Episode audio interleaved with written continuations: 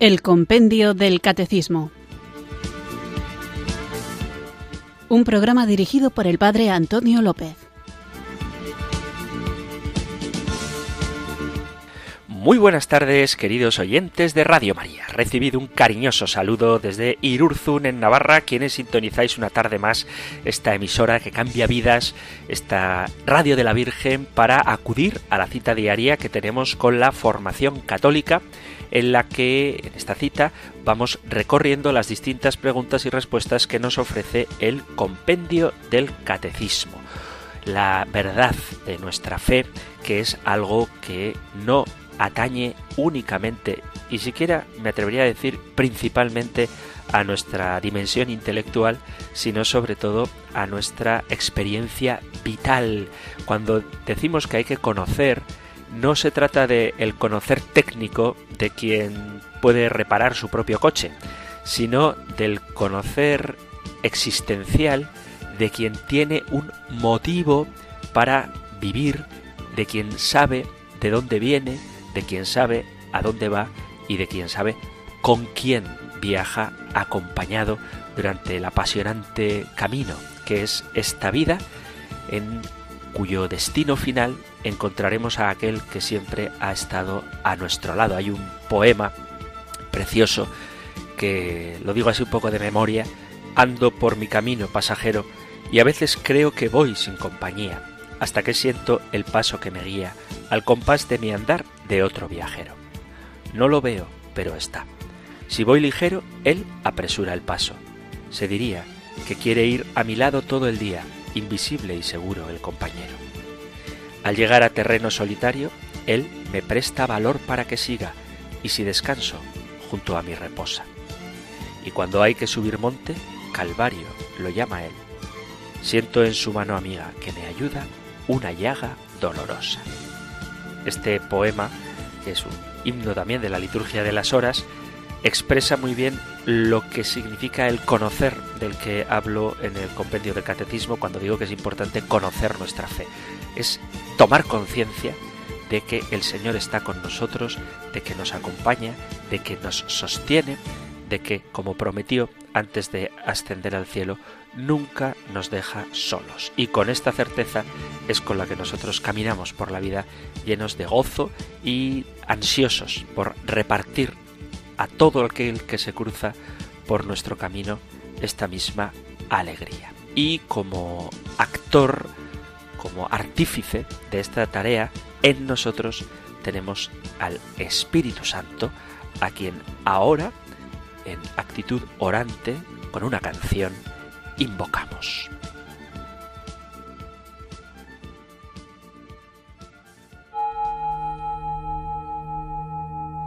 Ven Espíritu, ven Espíritu,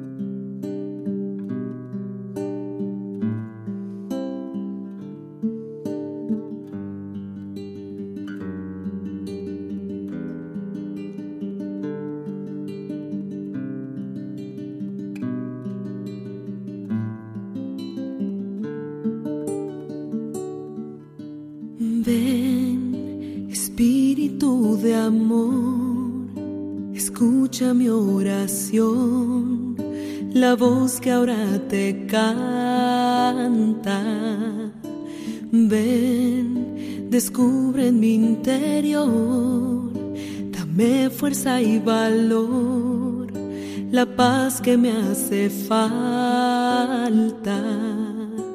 Ven limpia mi corazón, corrompiéndose está, causa de mi pecado.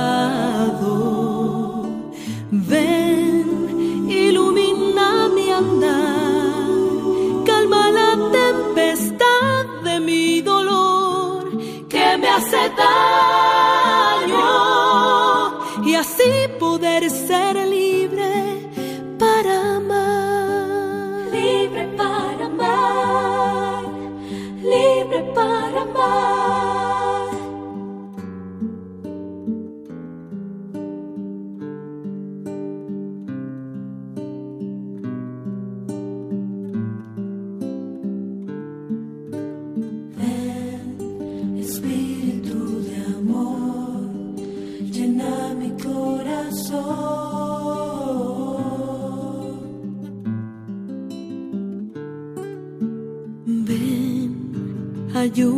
a cambiar, transforma en caridad lo negro en mi pasado.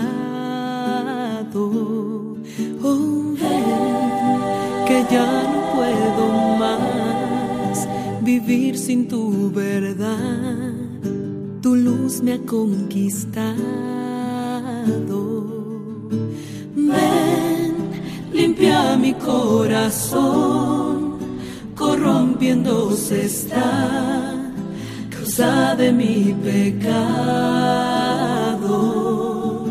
Ven, ilumina mi andar, calma la tempestad de mi dolor que me hace daño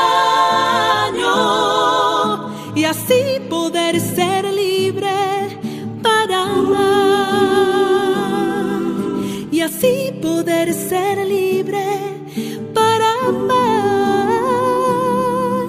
y así poder ser libre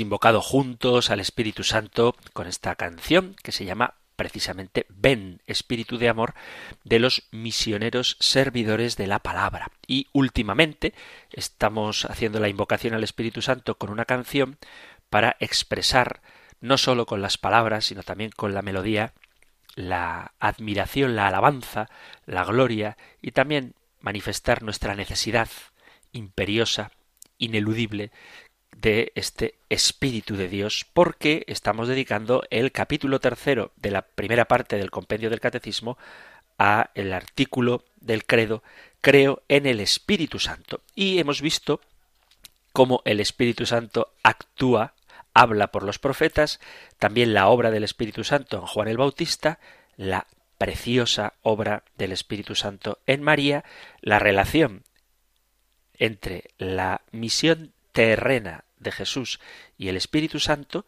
luego vimos qué es lo que sucede en Pentecostés, qué hace el Espíritu Santo en Pentecostés, y el último programa veíamos qué hace el Espíritu Santo en la Iglesia.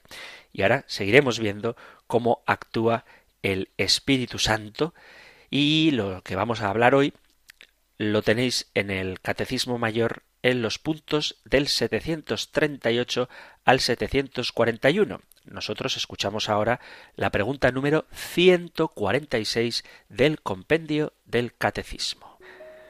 Número 146. ¿Cómo actúan Cristo y su Espíritu en el corazón de los bautizados? Por medio de los sacramentos. Cristo comunica su Espíritu a los miembros de su cuerpo y la gracia de Dios, que da fruto de vida nueva según el Espíritu. El Espíritu Santo finalmente es el maestro de oración.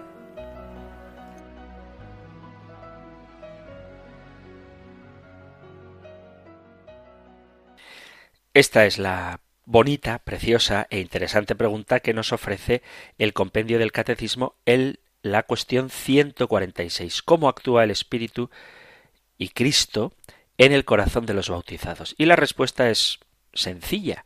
En los sacramentos. Por medio de los sacramentos, Jesucristo y el Espíritu Santo nos dan la vida nueva y además dice el compendio, el Espíritu Santo es maestro de oración. Esto es muy importante porque vais a ver que la primera sección del segundo capítulo, de la segunda parte la primera sección de la segunda parte del compendio del catecismo nos habla precisamente de la celebración del misterio cristiano y dedicaremos en su momento, estamos allá ya por la pregunta 221 en adelante, estaremos viendo a partir de ese momento los sacramentos. Así que hoy no voy a adelantarme a hablar de los sacramentos, pero quiero que quede claro que el Espíritu Santo actúa por medio de ellos. Y la obra principal del Espíritu Santo, que es amor del Padre y del Hijo,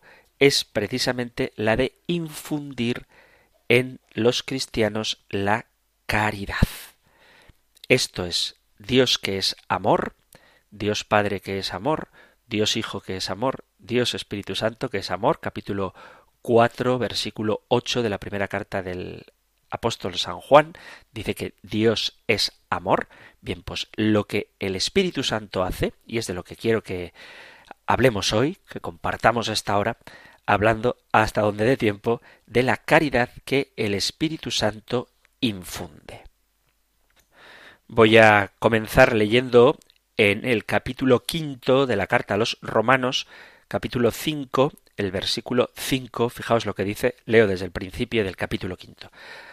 Romanos 5, 1 al 5.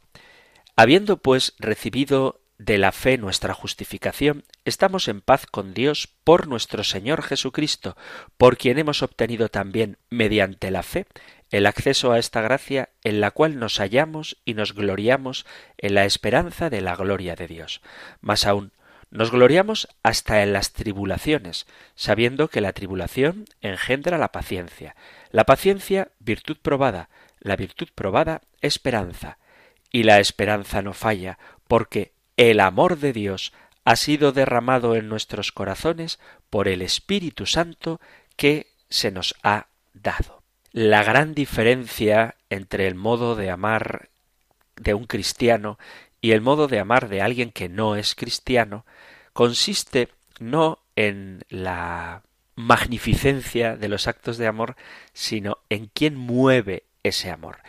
Lo propio del cristiano es tener un amor dinamizado, movido por el Espíritu Santo. Para entender muy bien qué es el amor dinamizado por el Espíritu Santo, la acción del Espíritu en cada uno de los cristianos, en el corazón de los creyentes, para no dejarnos arrastrar por conceptos confusos a propósito de la palabra amor, que se usa en muchos contextos que nada tienen que ver con la realidad de lo que esta expresión significa, vamos a ver qué es exactamente ese amor que el Espíritu Santo infunde en el hombre, mirándola en contraste con lo que no es este amor. El amor que el Espíritu Santo infunde no es la mera adhesión al instinto, porque muchas veces hay gente que confunde el amor con un impulso que te mueve a la búsqueda de placer. Dice San Pablo en la carta a los Gálatas, en el capítulo 5, dice así, Gálatas 5, leo desde el versículo 13. Dice, porque hermanos, habéis sido llamados a la libertad, solo que no toméis de esa libertad pretexto para la carne. Antes, al contrario, servíos por amor los unos a los otros. Pues toda la ley alcanza su plenitud en este solo precepto. Amarás a tu prójimo como a ti mismo. Pero si os mordéis y os devoráis mutuamente, mirad, no vayáis mutuamente a destruiros. Por mi parte os digo, si vivís según el Espíritu, no daréis satisfacción a las apetencias de la carne, pues la carne tiene apetencias contrarias al espíritu y el espíritu contrarias a la carne, como que son entre sí antagónicos, de forma que no hacéis lo que quisierais. Y en esta contradicción entre las apetencias de la carne y los deseos del espíritu, viene bien recordar lo que el propio Jesús dice en el Evangelio de Lucas, en el capítulo 16, dice desde el versículo 13, ningún criado puede servir a dos señores, porque aborrecerá a uno y amará al otro, o bien se entregará a uno y despreciará al otro. No podéis servir a Dios y al dinero. Estaban oyendo todas estas cosas los fariseos, que eran amigos del dinero, y se burlaban de él.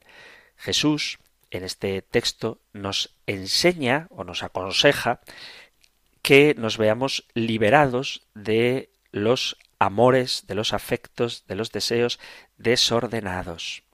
Y también, en el propio Evangelio de Lucas, Jesús nos recuerda la importancia de no dejarnos llevar únicamente por las apariencias. Por ejemplo, cuando dice en el capítulo 20 de Lucas, versículo 46, dice, Guardaos de los escribas que gustan pasear con amplio ropaje y quieren ser saludados en la plaza, ocupar los primeros asientos en las sinagogas y los primeros puestos en los banquetes. O en el famoso Sermón de la Montaña, también dice cuando oréis, capítulo sexto de Mateo, versículo 5, cuando oréis, no seáis como los hipócritas que les gusta orar en las sinagogas y en las esquinas de las plazas bien plantados para ser vistos de los hombres. En verdad os digo que ya reciben su paga. Así que Jesús y San Pablo nos advierten de que no nos dejemos guiar por aquello que impulsa nuestro corazón confundiéndolo con el amor. El amor es otra cosa bien distinta. Porque cuando uno cree que el amor son puras emociones y sentimientos, comete el terrible fracaso vital de poner su esperanza en algo que no es real. ¿Y por qué no es real? Porque, como dice Jesús en el Evangelio de San Marcos, en el capítulo 7, versículo 6, él les dijo, Bien profetizó Isaías de vosotros, hipócritas, según está escrito. Este pueblo me honra con los labios, pero su corazón está lejos de mí. Para Jesús lo que impide el amor verdadero es el egoísmo, y por eso define el mundo en el sentido peyorativo como el que ama lo suyo. Dice San Juan, el Evangelio de San Juan capítulo 15 versículo 16, si fuerais del mundo, el mundo amaría lo suyo. Leo desde el versículo 18. Dice, si el mundo os odia, sabed que a mí me ha odiado antes que a vosotros. Si fuerais del mundo, el mundo amaría lo suyo. Pero como no sois del mundo, porque yo, a elegiros, os he sacado del mundo, por eso os odia el mundo. Y por tanto, nadie que ame lo suyo, puede amar realmente a otro que no sea a sí mismo. Jesús ve que el modo de actuar del hombre carnal con sus propias concupiscencias termina siempre en la oscuridad y en la muerte. Y cuando uno vive así, se cierra a experimentar en su propia vida el reino de Dios. El verdadero amor puede ser fruto de una sana sensibilidad regida por la regla de la razón o al menos ir acompañado de ella. Pero el amor típicamente cristiano es aquel dinamizado por el Espíritu Santo que va más allá incluso de la propia mera sensibilidad. Jesús muchas veces pide ir más allá del mero amor de sensibilidad dirigido solamente a los amigos, parientes o bienhechores y nos invita a amar incluso a quien no pueden corresponder a este amor.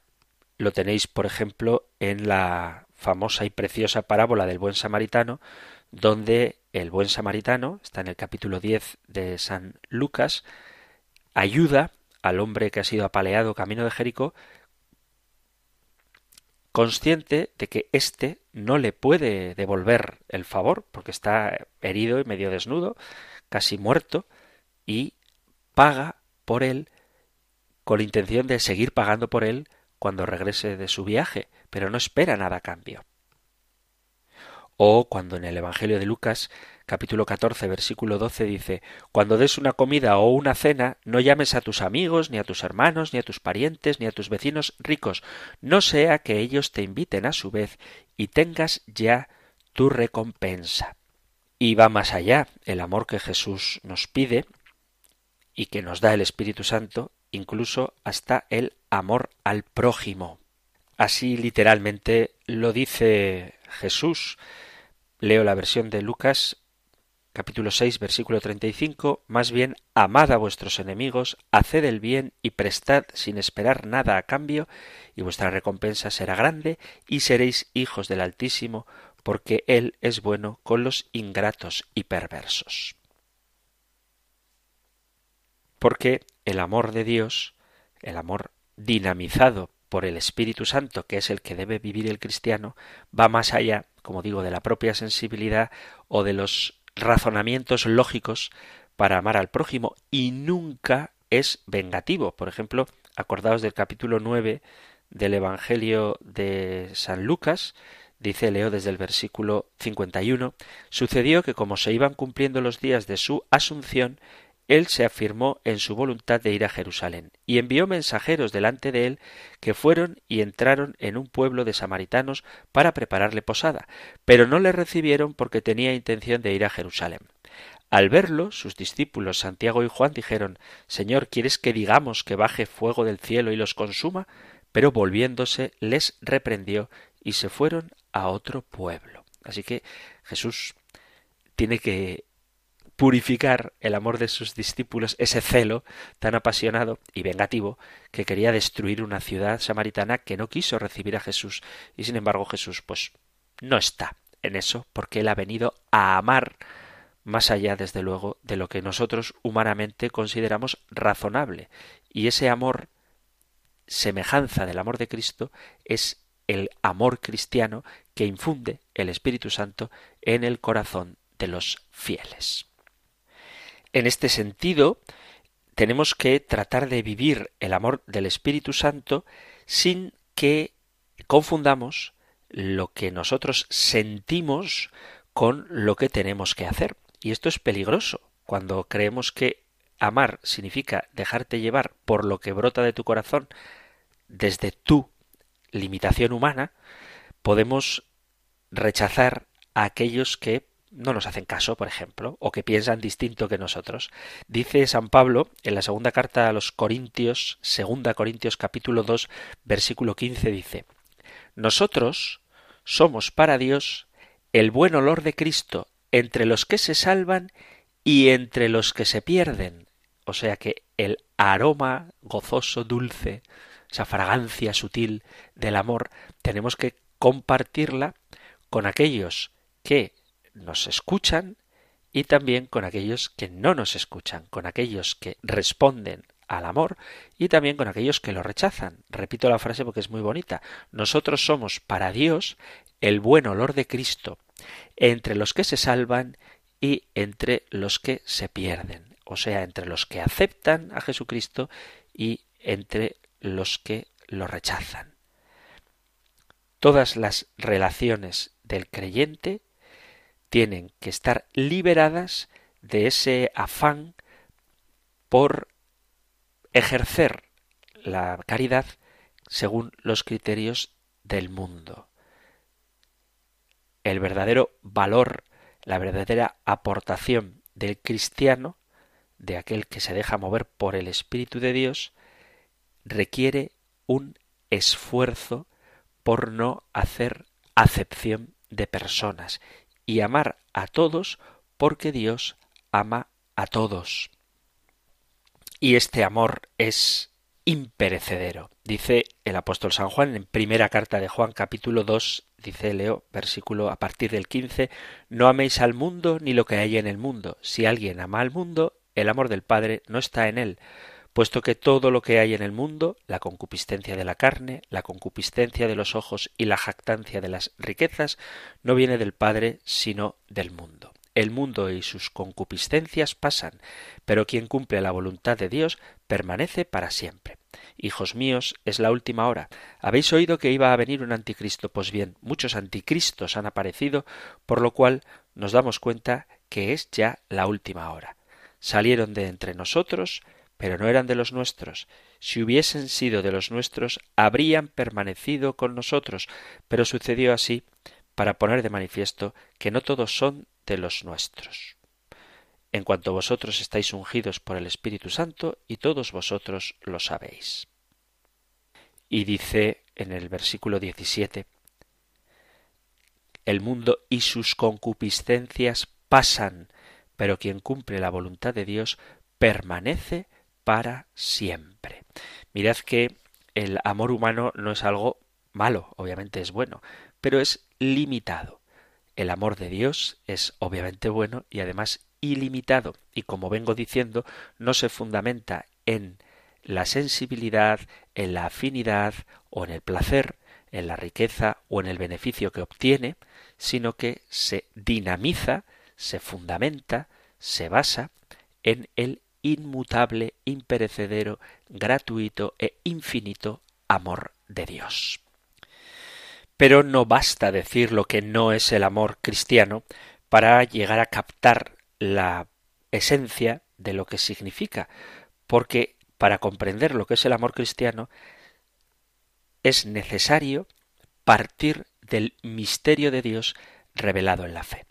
El amor, en su esencia más íntima, es la raíz de todo el actuar cristiano. Todo lo que hace un cristiano es movido por el Espíritu Santo y la motivación, el motor de todo lo que hace el Espíritu es el amor.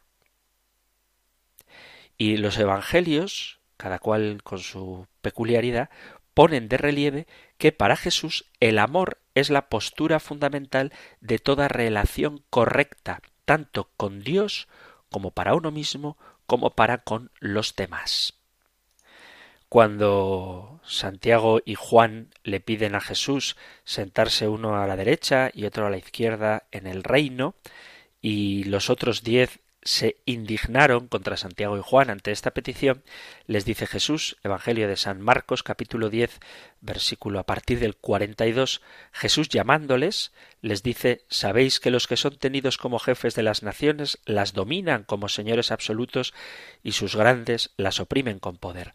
Pero no ha de ser así entre vosotros, sino que el que quiera llegar a ser grande entre vosotros será vuestro servidor, y el que quiera ser el primero entre vosotros será esclavo de todos, que tampoco el Hijo del hombre ha venido a ser servido, sino a servir y dar su vida como rescate por muchos.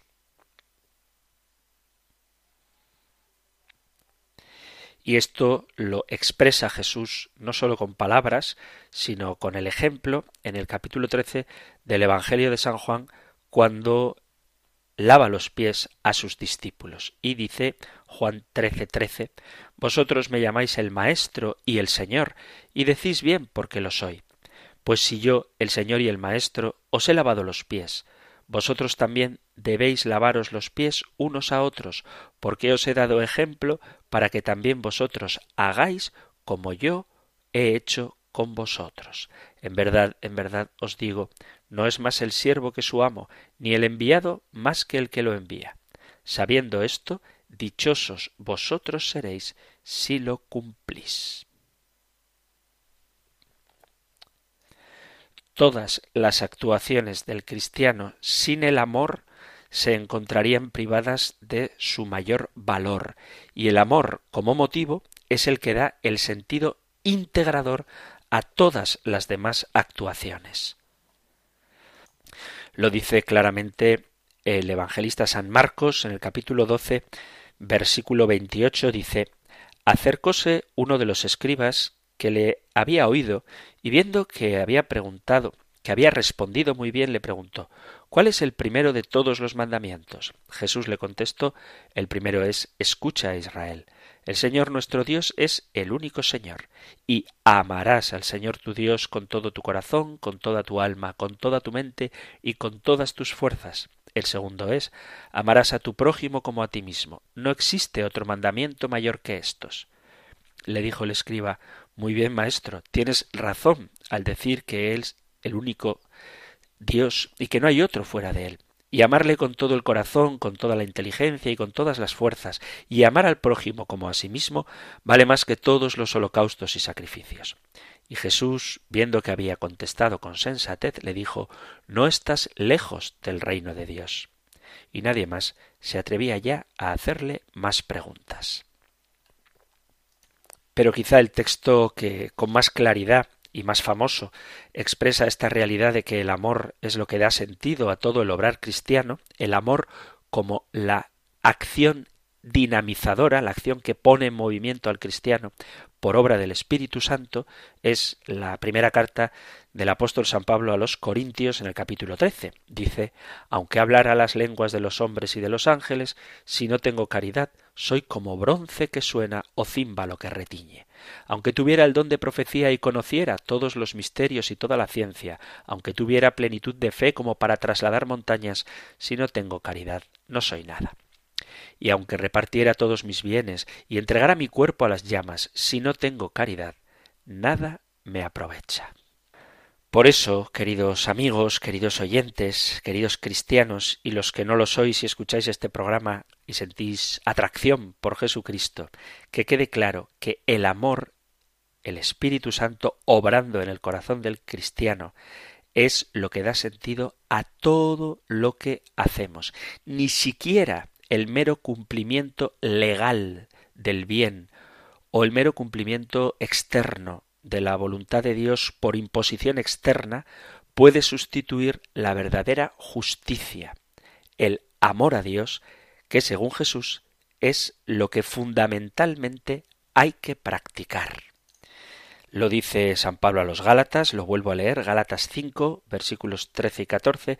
Hermanos, habéis sido llamados a la libertad, solo que no toméis de esa libertad pretexto para la carne. Antes, al contrario, servíos por amor los unos a los otros, pues toda la ley alcanza su plenitud en este solo precepto. Amarás a tu prójimo como a ti mismo.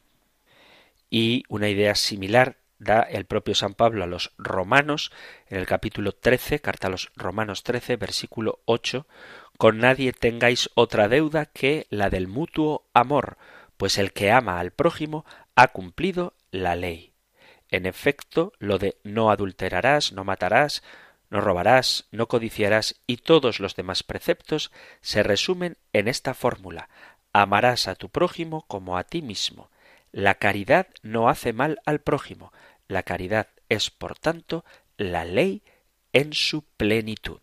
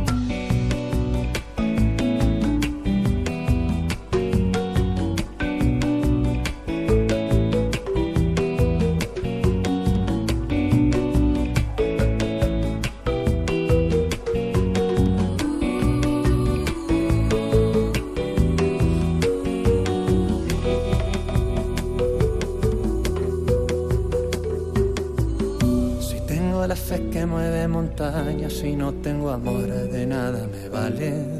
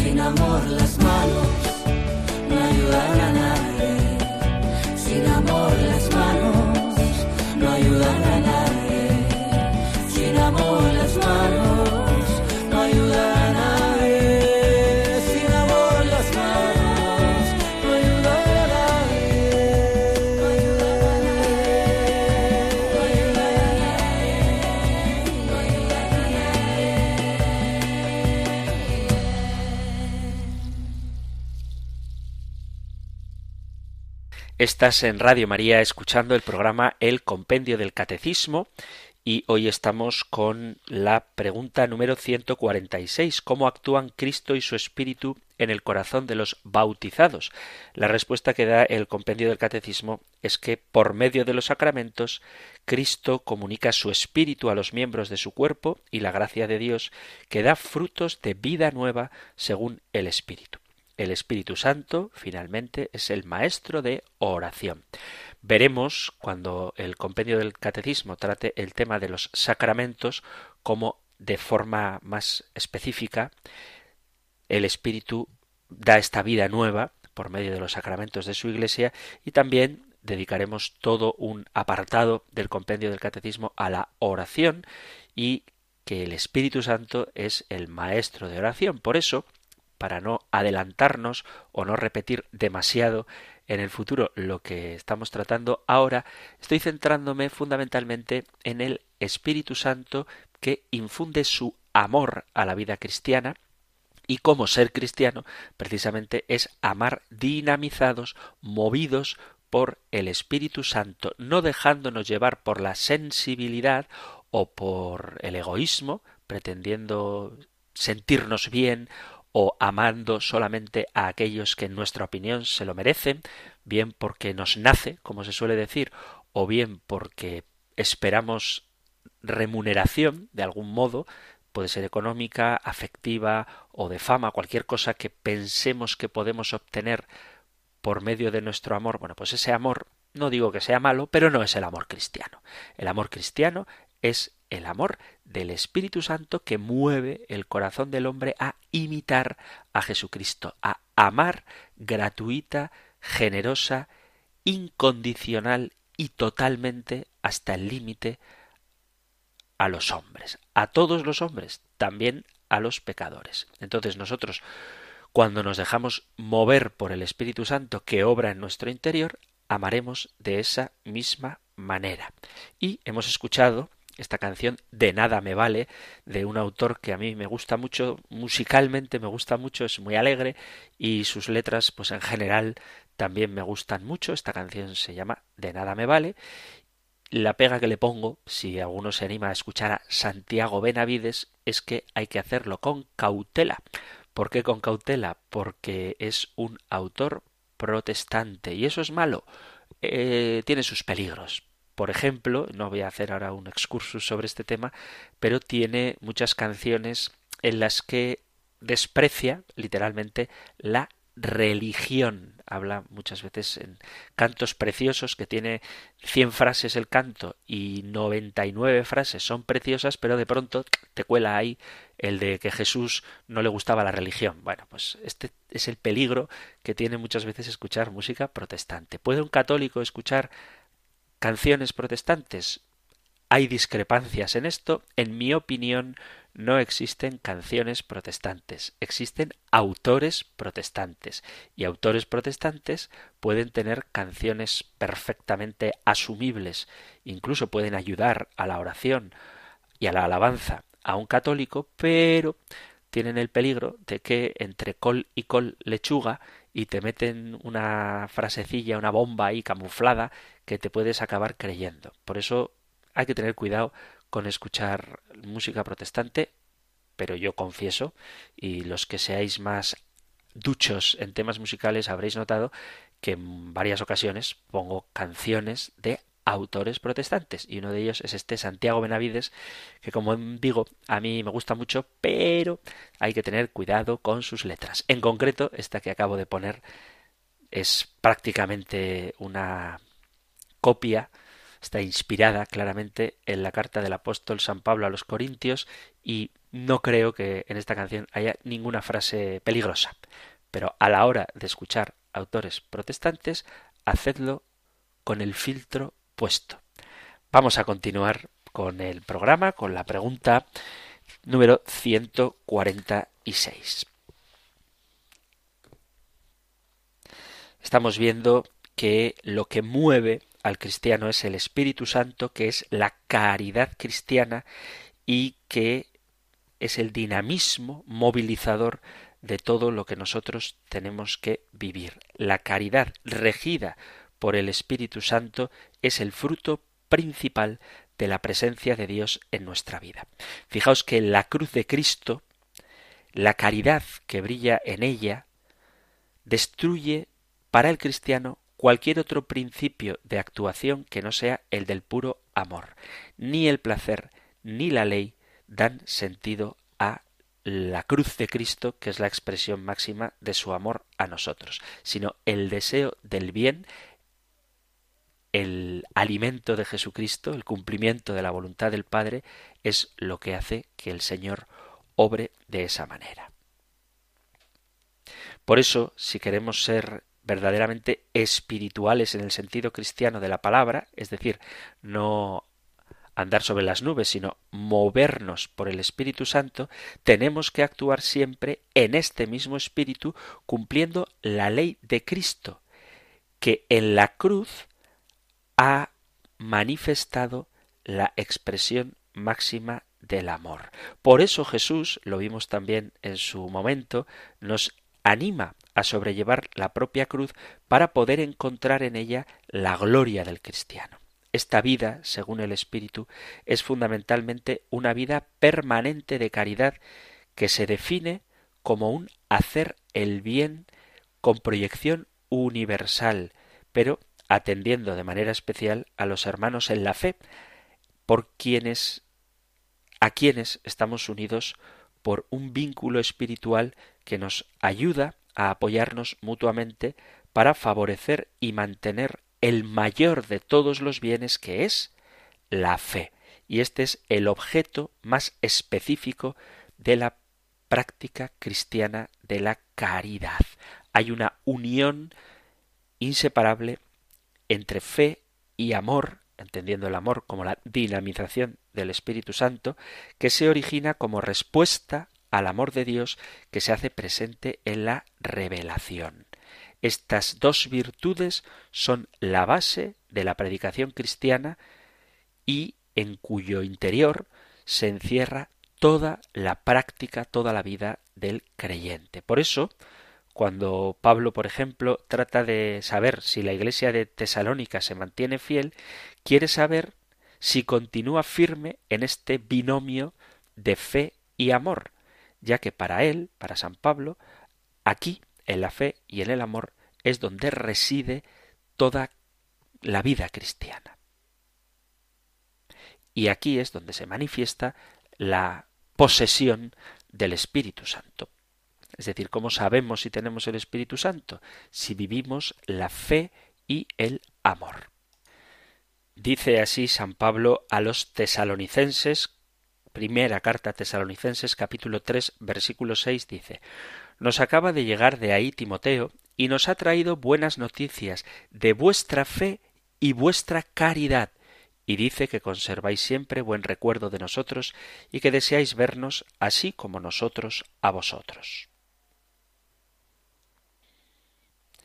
Y cuando San Pablo, en la carta a los Efesios, habla de cómo resistir Dice Efesios, leo Efesios 6 desde el versículo 12, porque nuestra lucha no es contra la carne y la sangre, sino contra los principados, contra las potestades, contra los dominadores de este mundo tenebroso, contra los espíritus del mal que están en las alturas. Por eso, tomad las armas de Dios para que podáis resistir el día malo y después de haber vencido todo, manteneros firmes.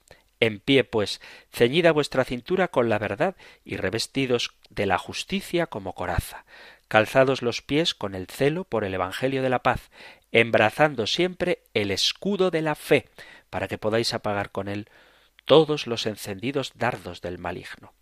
Tomad también el yelmo de la salvación y la espada del Espíritu, que es la palabra de Dios siempre en oración y súplica, orando en toda ocasión con el Espíritu, velando juntos con perseverancia e intercediendo por todos los santos. Y cuando se dirige a los filipenses, dice, lo que importa, lo que importa, es que vosotros llevéis una vida digna del Evangelio de Cristo, para que tanto si voy a veros como si estoy ausente, oiga de vosotros que os mantenéis firmes en un mismo espíritu y lucháis acordes por la fe del Evangelio, sin dejaros intimidar en nada por los adversarios, lo cual es para ellos señal de perdición y para vosotros de salvación. Todo esto viene de Dios. Por eso exhorta San Pablo a velar siempre en la fe y a realizarlo todo por la caridad. Dice Primera Corintios capítulo 16 versículo 13, Velad, manteneos firmes en la fe, sed hombres, sed fuertes, haced todo con amor.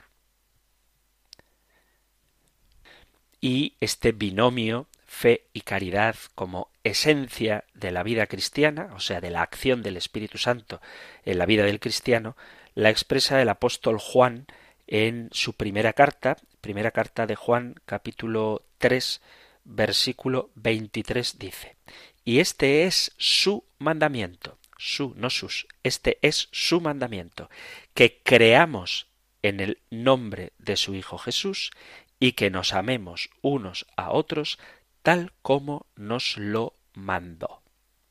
Por eso el término fe en el Nuevo Testamento sirve para expresar lo propio de la vida cristiana, pero muchas veces lo propio de la vida cristiana aparece también expresado con la palabra caridad.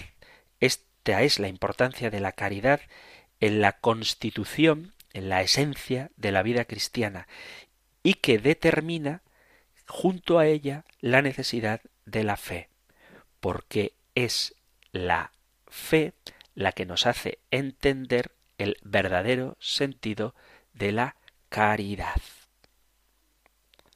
Ya hemos visto cómo San Pablo expresa que la caridad supera todos los demás dones y carismas del Espíritu Santo, incluida la misma fe, aunque obviamente la caridad no anula la fe, pero la fe y la esperanza, dice San Pablo, pasan. La caridad no pasan. Fijaos que cuando a veces se habla del Espíritu Santo y de los carismas del Espíritu Santo, hay algunos que parecen ansiar ciertos de estos carismas, el don de lenguas, o a quien no le gustaría imponer las manos o simplemente invocar el nombre de Jesús y sanar enfermedades, y ciertamente todos estos carismas son buenos, son fruto, son carismas que da el Espíritu Santo, pero la Sagrada Escritura deja claro cuál es el mayor de estos carismas.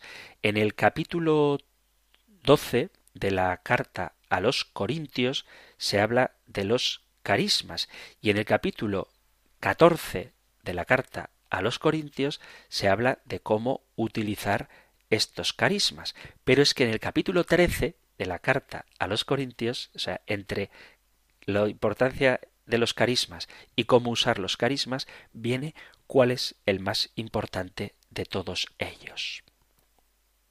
Y el más importante, según la carta a los Corintios capítulo 13, es la caridad. ¿Por qué? Primero que nada, porque la caridad es el motivo que da valor a todos los demás carismas.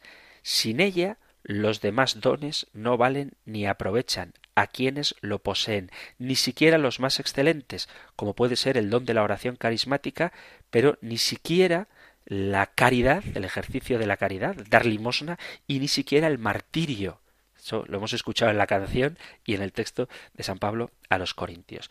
Además, una segunda razón de la superioridad de la caridad es que es perenne, ya que se define como un estado más que como una acción concreta. Es decir, que una cosa es hacer una obra de caridad, dar una limosna, visitar a un enfermo, perdonar a alguien que te ofende en un momento puntual, pero la caridad como carisma, como don del Espíritu Santo, es un estado, es algo permanente. Y de ella emanan todas las otras cualidades que la manifiestan. Es decir, no se trata de que tú hagas una obra de caridad, sino que vivas la caridad. Los carismas desaparecerán, pues pertenecen al tiempo, mientras está construyendo el cuerpo de Cristo que es su Iglesia. Sin embargo, la caridad permanece porque es precisamente lo que se está construyendo. Lo que aglutina al cuerpo de Cristo es la caridad. Y el tercer motivo que da San Pablo para poner la caridad como el mayor de los dones del Espíritu Santo, de los carismas, es la superioridad del amor que reside en su perfección.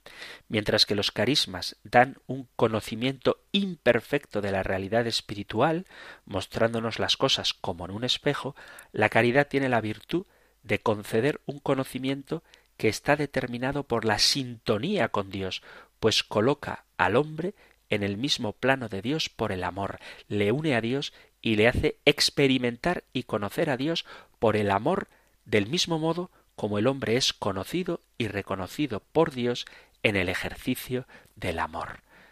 Esto dice San Pablo a los Gálatas en el capítulo 4, versículo 9. Mas ahora que habéis conocido a Dios, o mejor, que Él os ha conocido, ¿cómo retornáis a esos elementos sin fuerza ni valor a los cuales queréis volver sin servir de nuevo? Y en el capítulo 13 de la carta a los Corintios, precisamente cuando explica la excelencia de la caridad, dice así. Dice San Pablo, ahora vemos como en un espejo en enigma, entonces veremos cara a cara. Ahora conozco de un modo parcial, pero entonces conoceré como soy conocido. Es decir, lo propio de la caridad, y por eso es más importante que los demás carismas, es que yo veré a Dios con el mismo amor con que Él me ve a mí y veré a mi prójimo con el mismo amor con el que Dios ve a mi prójimo. Y en este sentido alcanzaré la identificación con el Señor. Y esto es obra de la acción del Espíritu de amor en la vida del cristiano. Queridos amigos, queridos oyentes, mucho habría que decir sobre este tema, pero, como siempre, al menos es mi sensación, el tiempo se queda corto. Así que llegamos al final del programa de hoy. Si queréis que matice algo o queréis compartir algo, vuestra experiencia o alguna duda que haya quedado, sabéis que tenéis a vuestra disposición el correo electrónico compendio arroba radiomaria.es compendio arroba radiomaria.es o el número de teléfono para WhatsApp 668 594 383 668 594 383 o compendio arroba radiomaria.es donde cualquier comentario que queráis hacer será muy pero que muy bien recibido. Terminamos el programa recibiendo la bendición del Señor. El Señor te bendiga y te guarde, el Señor ilumine su rostro sobre ti y te conceda su favor, el Señor te muestre su rostro y te conceda la paz. Muchísimas gracias por estar ahí, gracias por escuchar el compendio del catecismo y si queréis, volveremos a encontrarnos en un próximo programa. Un fuerte abrazo.